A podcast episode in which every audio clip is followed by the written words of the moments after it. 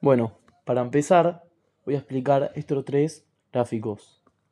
Ok, el impacto que, las variaciones en el precio tienen sobre la cantidad demandada en lo que se conoce como elasticidad, ante una variación similar en el precio, el producto de la gráfica A, por ejemplo, tiene una respuesta mayor que el producto de la gráfica B.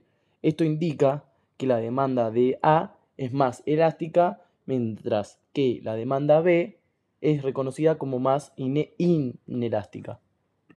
Los motivos para que varíe el valor de una acción, lo primero que debe hacer un broker es realizar una exhaustiva investigación sobre las compañías más atractivas para invertir.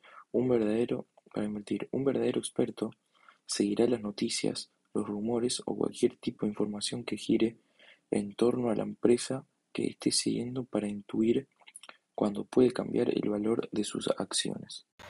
En la bolsa de valores, los precios de las acciones varían en el día a día. A veces hacen sentido y muchas veces no. Sobre todo hablando en corto plazo.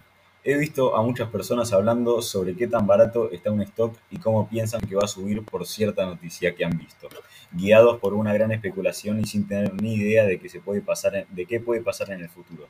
Si piensas invertir en bolsa, es primordial saber por qué suben y bajan los precios de las acciones, ya que de eso dependerá tu inversión.